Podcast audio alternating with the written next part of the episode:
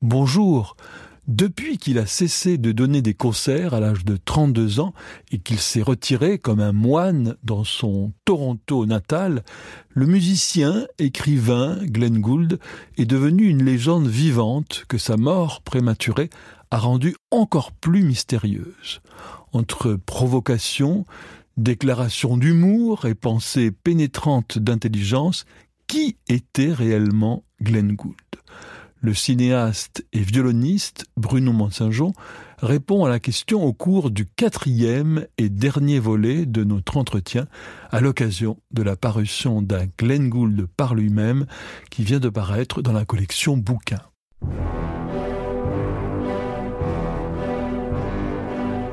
Passion classique avec Olivier Bellamy. À part l'humour, mais cet humour qui est incroyable, il est sans compromis et il ne cherche absolument pas à plaire. Il n'est pas démagogique du tout. Mm. Or, beaucoup d'artistes sont obligés un peu. Ah Alors, quelquefois, ils le sont souvent c'est très inconscient parce que c'est en eux depuis la nuit des temps. Il faut bien bouffer.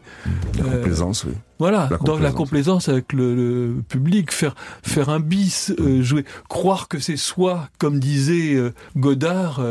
le caméraman, il croit que c'est lui qui filme, mais c'est Sony qui filme. Ben, on pourrait dire, il croit que c'est lui qui joue, mais c'est le public qui joue à travers lui. C'est le goût du public qui joue à, à travers lui. Et lui, pas du tout. C'est comme, comme ça qu'il a, dans, dans cette pochade, la parodie de Arthur Rubinstein, il le fait jouer comme bis, son bis favori, les, les, les variations plus de 27 de Webern. Ce que Glenn faisait, effectivement. Bon. Mais oui, mais je crois que c'est d'ailleurs une des raisons pour laquelle il a, il a quitté la scène c'est que ça, ça, le dégoûtait, c'était absolument insupportable pour lui. Et le, ce contact qui recherchait, le contact de un à un, comme il l'appelait, avec son auditeur, euh, qui n'était pas un c'est pas un contact de la foule, c'est pas dominé par l'opinion publique. L'opinion publique, finalement, c'est un, élément de, c'est ce qu'on voit d'ailleurs euh, tellement fréquemment aujourd'hui, la, culture de, prise unique. Et Gould a réussi, en, enregistrant euh, toute l'œuvre de, Schoenberg, en enregistrant des choses comme ça, et, et et, et euh, il n'y a pas eu l'ombre d'un compromis dans son dans sa politique d'enregistrement. Euh, to in vous imaginez toutes les sonates pour vent, toutes les sonates pour piano, tous les Marianne Lebon, il a fait il a fait ça. Euh, ça, ça, ne veut pas dire que ce sont les disques qui se vendent le plus, j'imagine, mais, mais ça fait partie de, de, de, son, de, son, de son plan le plus général. Et je crois que justement, c'est peut-être pour ça d'ailleurs que il a eu une telle importance qu'il ait une importance pareille pour moi, euh, c'est évident. Mais je crois pour le public en général, c'est qu'on a perçu qu'il y avait là une authenticité, une honnêteté absolue. Euh, il n'y a rien de corrompu chez lui, rien. mais il n'y a pas de désordre non plus. Et peut-être c'est ce qu'on pourrait dire, il manque un peu de désordre. On a l'impression qu'il est presque l'esclave de son système, qui est génial. C'est un système génial, Gould unique, à nul autre pareil. Hmm. Mais quelque part, il est le serviteur. Vous connaissez ces, les, enregistrements live de Gould? Il y en a quelques-uns qui sont sortis. Il y a les Goldberg. Il y a des Goldberg de Salzbourg. Oui, voilà. Il y en a d'autres. Maintenant, il y a celle de Vancouver aussi, qui est une quatrième version complètement différente. Il y en a, il y en a plusieurs. Il y a ce que, ce que je trouve le plus beau de tout, ce sont les inventions à trois voix de Bach. Il en manque une, malheureusement.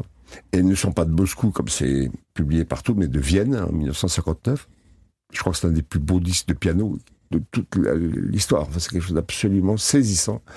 Et euh, vous avez aussi euh, quelques concertos. J'espère publier un jour, parce que ça fait partie des choses que j'ai trouvées maintenant, une intégrale des concertos de Beethoven euh, en direct y compris le quatrième. Donc, je vois très bien où vous voulez en venir, Bruno mmh. mmh. Vous voulez dire qu'en fait, il était inattendu quand il était en public, donc il n'aurait pas dû arrêter à l'âge de 32 ans en pleine gloire, comme il l'a fait. C'est ce que vous voulez dire, en fait euh, Pas tout à fait.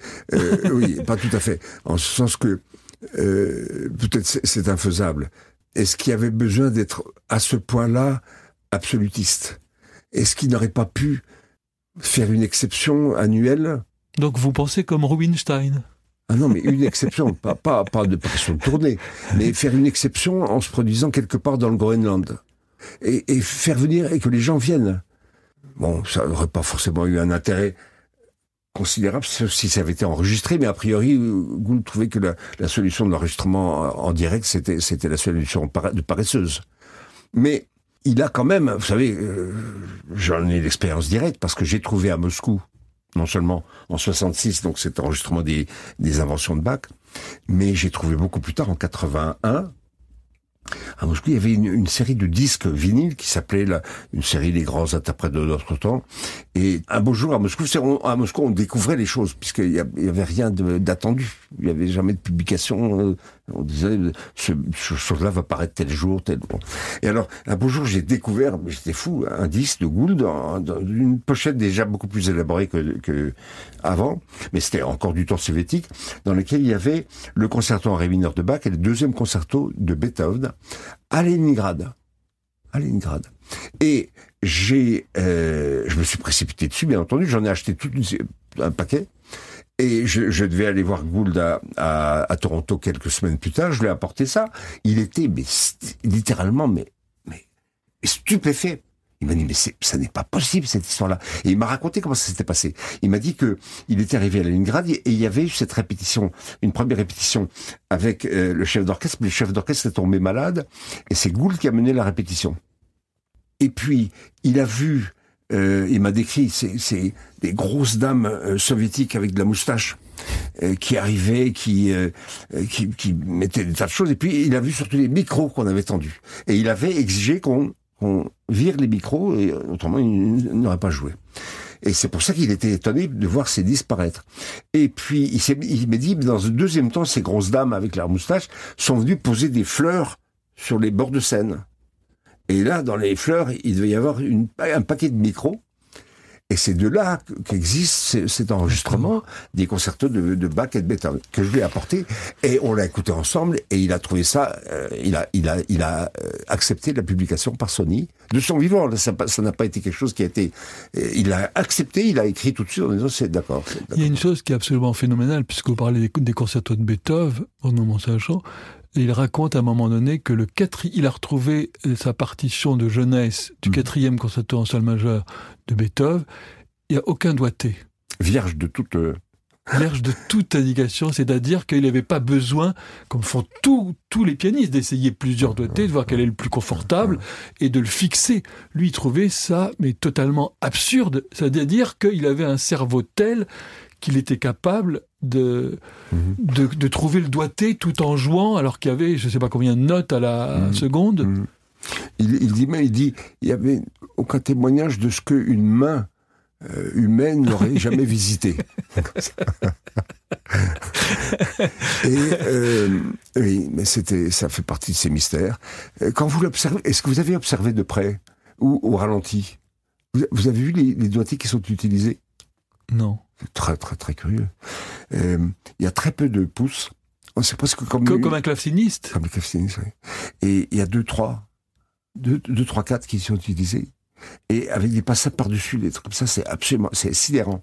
Alors, c'est fait avec une telle aisance que vous le remarquez à peine. Mais si vous, si vous essayez de voir ça au ralenti, vous verrez comment c'est. Et donc, il a un système de daté qui est tout à fait extravagant. C'est-à-dire que c'est pas orthodoxe. C'est pas orthodoxe. Bah, donc, dans aucun domaine, il n'est orthodoxe. C'est aussi clair que ça, finalement. Bon. Mais le, cette, mais ça fait partie aussi de ce côté A instrumental non instrumental. Je veux dire, il n'y a, pas, il a pas de raison d'aller, d'aller aller mettre des doigtés. Les doigtés, c'est, une, c'est une évidence. Et puis ça peut changer autant qu'on en veut.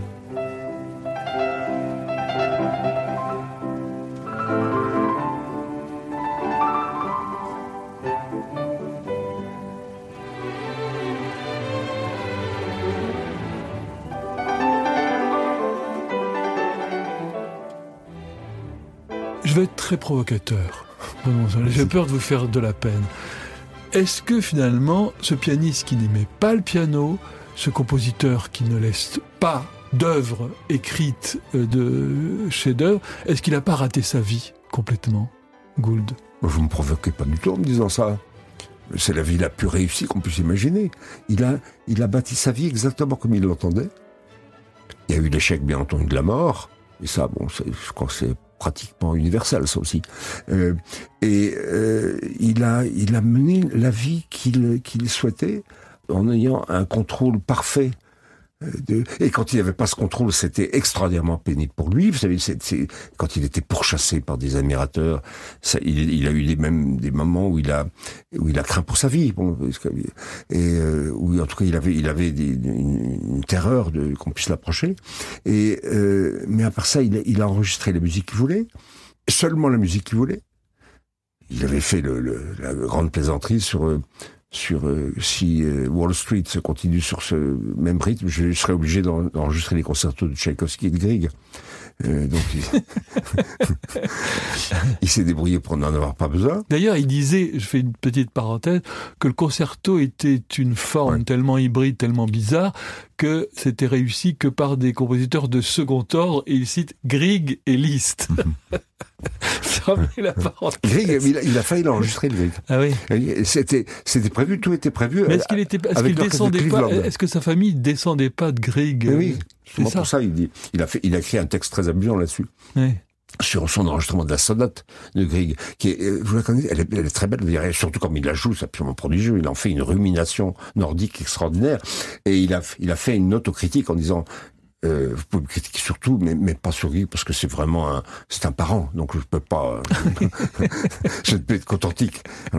Et euh, il avait, mais le concerto, il a, il a fini par, par, par, alors je connais, je connais des gens qui l'ont entendu le jouer euh, comme ça. Euh, j'aurais bien voulu. Enfin bon, ça n'a pas été mon cas. J'ai entendu beaucoup d'autres choses, mais, mais pas, pas le concerto de Grieg. Et euh, oui, le concerto lui semblait une forme mineure, très problématique, et euh, en, tout cas, c'était d'abord l'image même de la compétition. Hein. D'ailleurs, vous savez qu'on dit en, hongrois, on dit zongra verseni pour dire concerto pour piano. Verseni, ça veut dire compétition. Hein, ça veut dire concours de piano.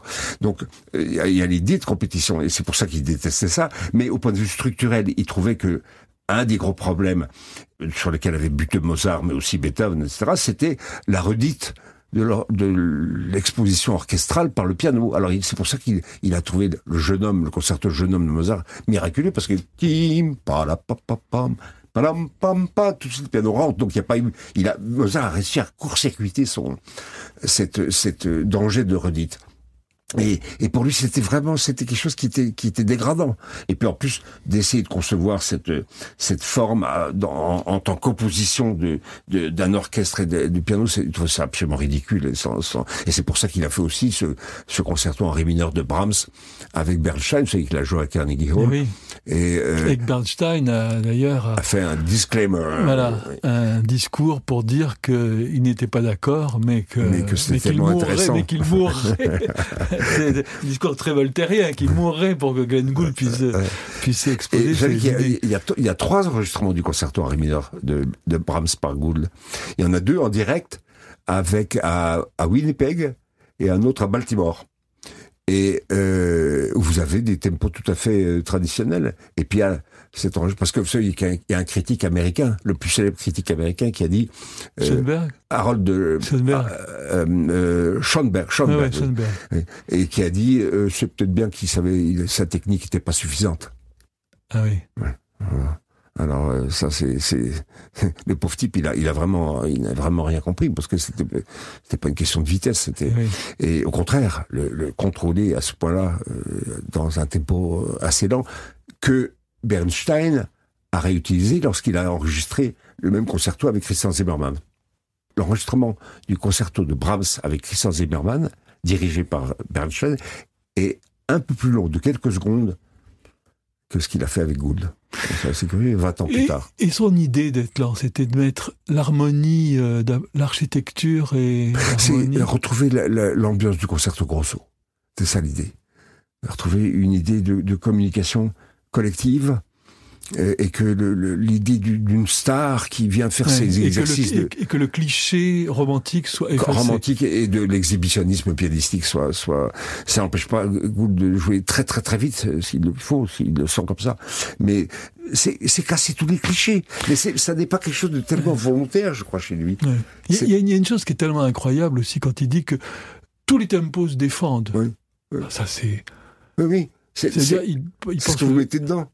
C'est ce que vous mettez dedans. C'est-à-dire c'est- que c'est la conviction qui est, qui est le plus important. Ben, c'est l'articulation, c'est c'est ce qu'on fait avec, avec la musique elle-même. Le tempo, il est de toute façon, il est tellement dépendant déjà des conditions acoustiques. Bon. Il m'a toujours dit que les- le tempo qu'il a utilise dans son dans la pièce où il avait ses pianos dans le temps, euh, il, il jouait il jouait toujours au moins 10 ou 15% plus vite que dans les studios d'enregistrement. Simplement parce que les, parce que c'était comme ça au point de vue acoustique. Et euh, ça, je crois que vous verrez pratiquement tous les chefs d'orchestre dire la même chose que, que le, que un tempo est forcément adapté à la, aux conditions acoustiques. Oui, mais ils recherchent tous un peu ce qu'on appelle le tempo giusto, le, le tempo.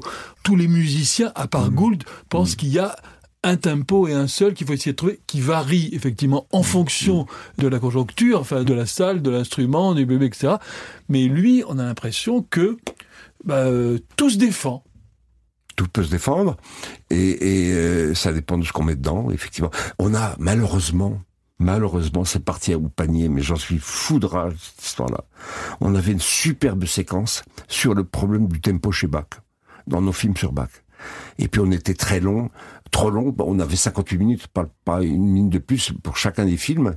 Et euh, il fallait absolument les couper euh, 58 minutes. Et donc, je, je- je n'en reviens pas de cette histoire-là. Et on avait préparé une séquence qu'on a qu'on a tournée sur le tempo dans dans tous les l'œuvre de Bach, on- les, tous les brandebourgeois y passent, tous les, les préludes du clavier intempéré, toutes les partitas, etc. C'était absolument époustouflant. Alors il me, il me demandait quel était mon tempo pour telle et telle heure. Alors je lui donnais mon tempo et il disait mais est-ce que je peux aussi bien défendre ça avec avec un autre, Euh, sauf pour les allegros. Il dit, ben, les allegros de Bach, en gros, ce sont des doubles croches, alors qu'on joue euh, pa la pa pa pa pa pa la pa pa pa ou qu'on joue euh, tim pa la pa pa la pa pa. C'est un tempo qui, qui va à la double croche des allegros, en gros. Pas pour les gigs fin- euh, finales qui, peuvent avoir un tempo tout à fait différent. Voilà. Mais mais et il donnait différentes versions possibles et qui étaient absolument absolument convaincante, de la même manière que euh, il arrivait toujours dans un studio d'enregistrement avec une quinzaine, une bonne quinzaine de, de variantes possibles, euh, y compris au point de vue du tempo. Et qu'on ça a été jusqu'au point où dans le film qu'on a tourné sur, qui s'appelle Un art de la fugue, il m'a demandé de choisir, moi, en fonction de ma vision de la structure générale du film, euh, il m'a donné tout, trois, un choix entre trois tempos pour la dernière fugue de l'art de la fugue. Et j'ai retenu la plus lente pour finir.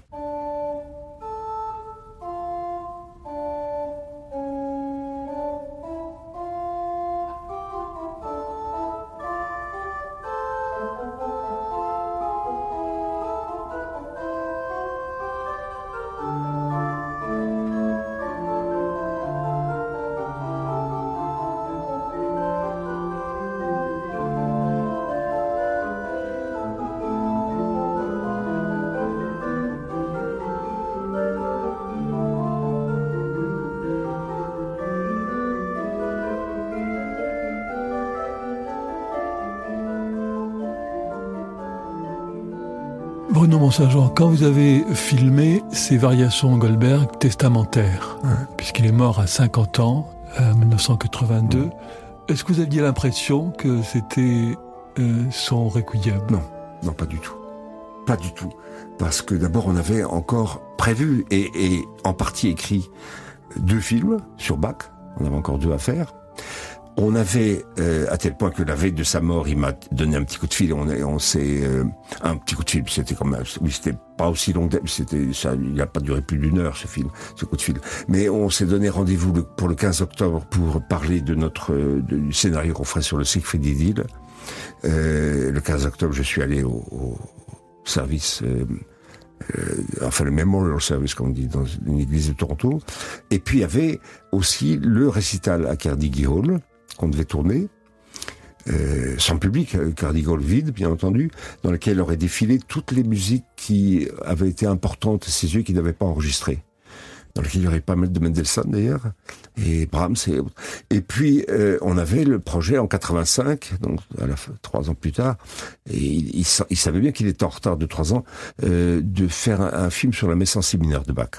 Et il avait, lui, il avait tout un catalogue de, de symphonies de Haydn, de métamorphoses de Strauss, de euh, la suite, la première suite pour orchestre de chambre de Schoenberg qu'il voulait faire comme chef d'orchestre. Donc, euh, il n'y avait pas du tout, il n'était pas du tout question d'une. Moi, j'ai eu le sentiment que le, le, la totalité de notre série sur Bach était d'une certaine manière un testament. Mais un testament, disons un testament musical plus qu'humain, en ce sens qu'il allait prendre une direction autre la composition et la littérature, ça aurait été ça. Et, et qui leur aurait permis cette fois-ci de, de se retirer vraiment complètement du monde, parce qu'on a vu quand, quand on enregistrait ou quand on filmait, il fallait bien être en contact avec un peu avec le monde extérieur. D'ailleurs, vous dites à un moment donné qu'il était hors du monde, et vous dites, en a-t-il jamais fait partie? Mm-hmm. C'est une question. Qu'est-ce que vous voulez dire par ces mots-là? Que c'était une sorte d'ange tombé du ciel que... C'était que c'était presque une, idée euh, euh, anti-darwinienne, comme si lui-même ne faisait pas partie de la de l'évolution, euh, comme s'il était comme ça un, être donné qui était qui était arraché aux lois, aux lois de l'espèce, d'une certaine façon. C'est ça que je, veux dire, c'est qu'il y avait, il était il était tellement convaincant aussi qu'une fois qu'on était avec lui, il n'y avait plus rien d'étrange, mais au contraire, on avait l'impression que c'était le seul homme euh, raisonnable. D'abord parce qu'il avait cette absolue consistance, dans la cohérence de sa, pensée et de son action. Mais euh, vu un peu plus loin, on, se disait effectivement, il est tellement, tellement hors hors de ce, de ce monde, il ne s'y mêle pas, il n'en fait pas partie, et il est hors de l'évolution euh, de l'humanité.